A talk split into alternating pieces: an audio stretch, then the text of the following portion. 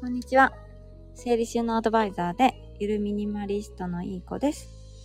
このチャンネルでは、聞いていてちょっと元気が出て、片付けに対して前向きな気持ちになるようなお話をしていきます。おつさん、こんにちは。いつもお忙しい中ありがとうございます。今日のテーマは、PDCA とか、トライアンドエラーとかの話をしようと思います。あ、いい子ちゃんってありがとうございます。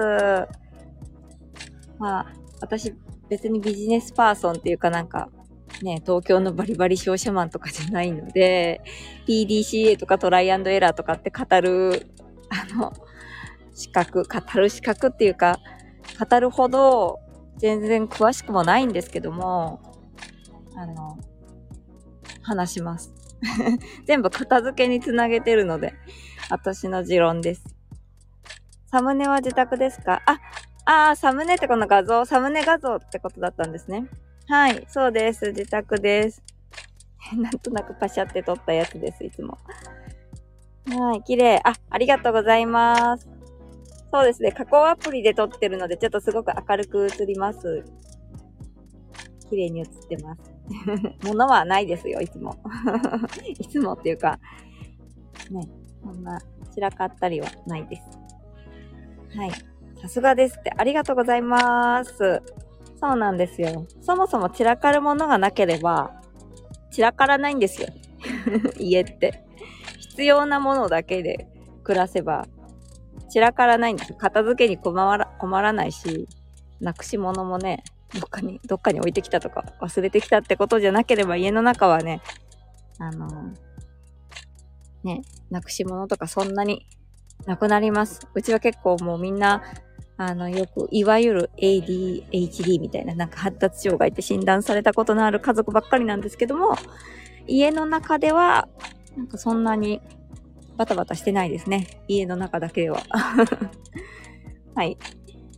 で、今日の PDCA とかトライアンドエラーとかの話なんですけども、まあ、片付けにおいても、こう PDCA とかね、プラン立てて、まあ実行して、検証して、また行動に移してとか、あ、こんな部屋にしたいって、あ、ありがとうございます。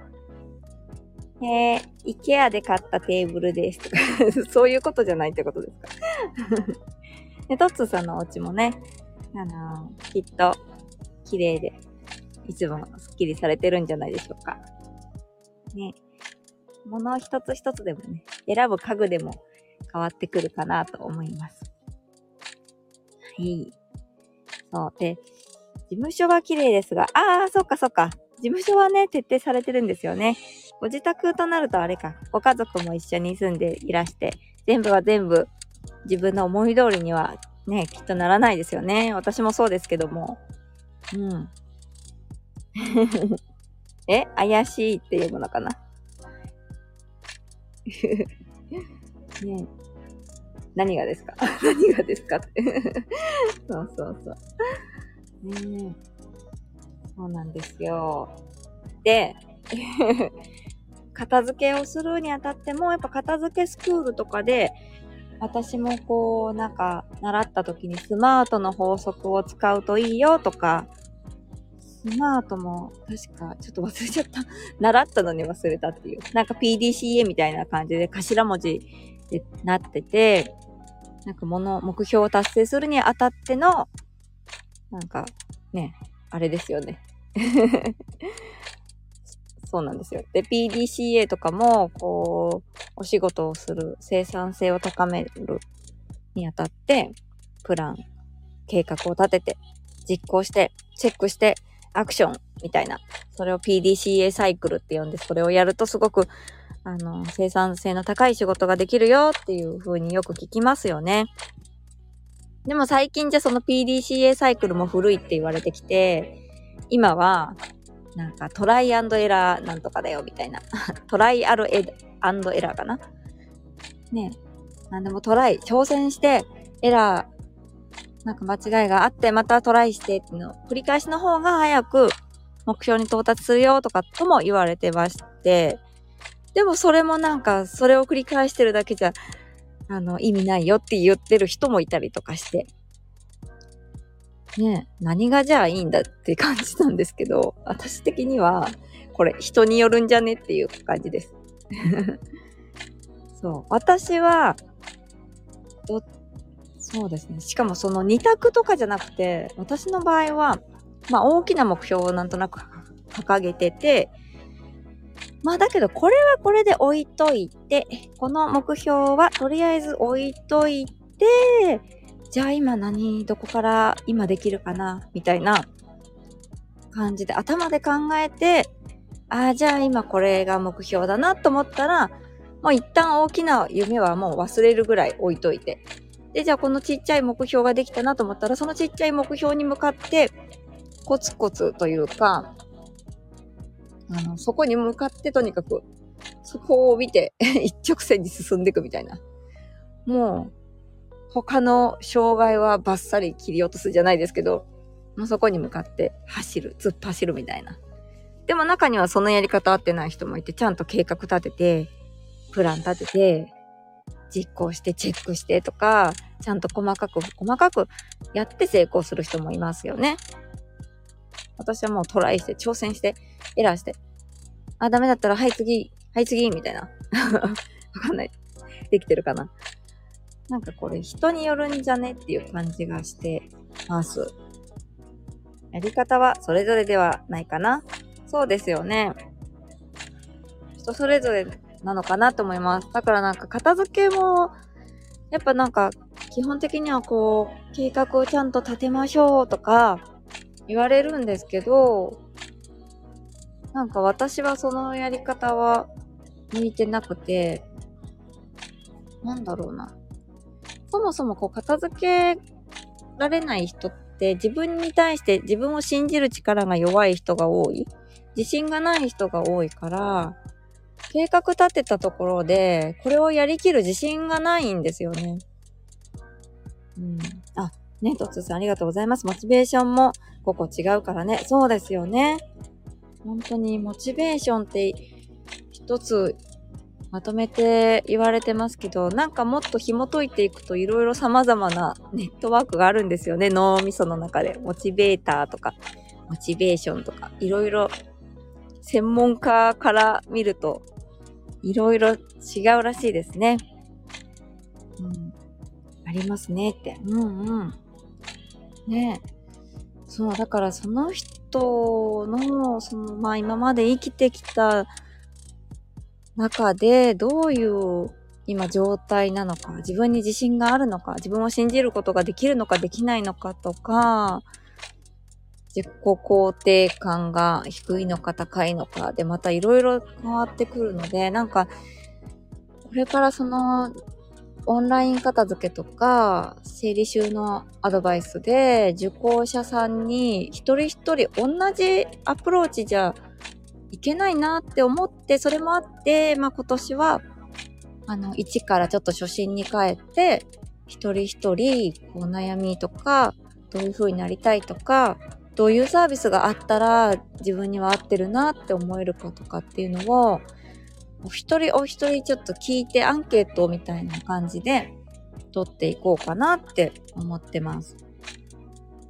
うん。そうなんでございます。なので、私みたいにそのプラン、計画立てて、ね、綿密に計画立てて、それから行動を起こして、その行動はこう、プランに沿っているのかとか、チェックとかね、なんか、するって、すごい窮屈で、やりたくなくなっちゃうんですよね。うん。そういう人もいるんじゃないかなと思って。いや、実際にまあ言ったんですけどね。過去に受講者さんで。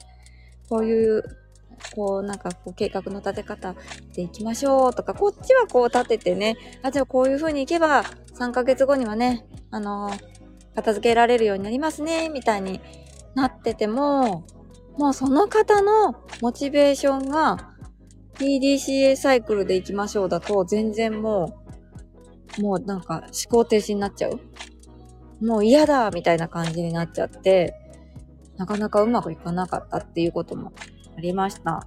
あ、誠さん、こんにちは。今日はあの、1周年、おめでとうございました。ね、すごいですね。私も、コツコツコツコツというか、ラジオ、続けていきたいと思っています。なんかアウトプットにもなるので、あすぐ覚えたことすぐ口に出さなきゃ、出したいって感じでやってます。今日は PDCA とかトライアンドエラーの話をさせてもらいました。あ、ありがとうって、ありがとうございます。はい。そう、PDCA とか、トライアンドエラー。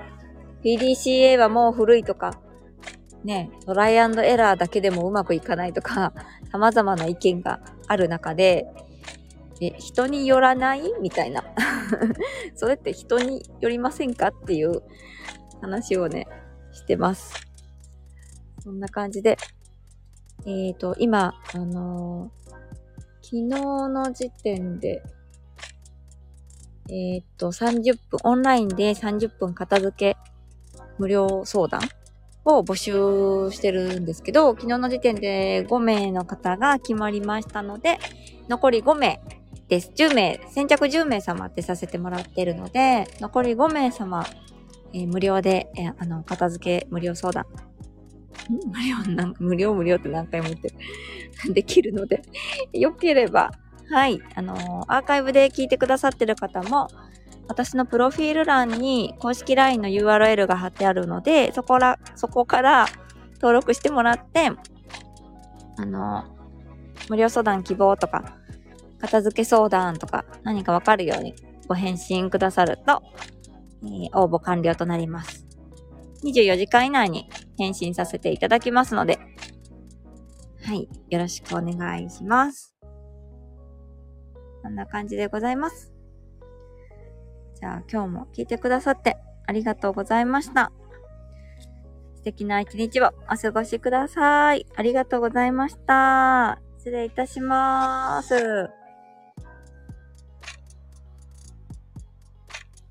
い、ありがとうございます。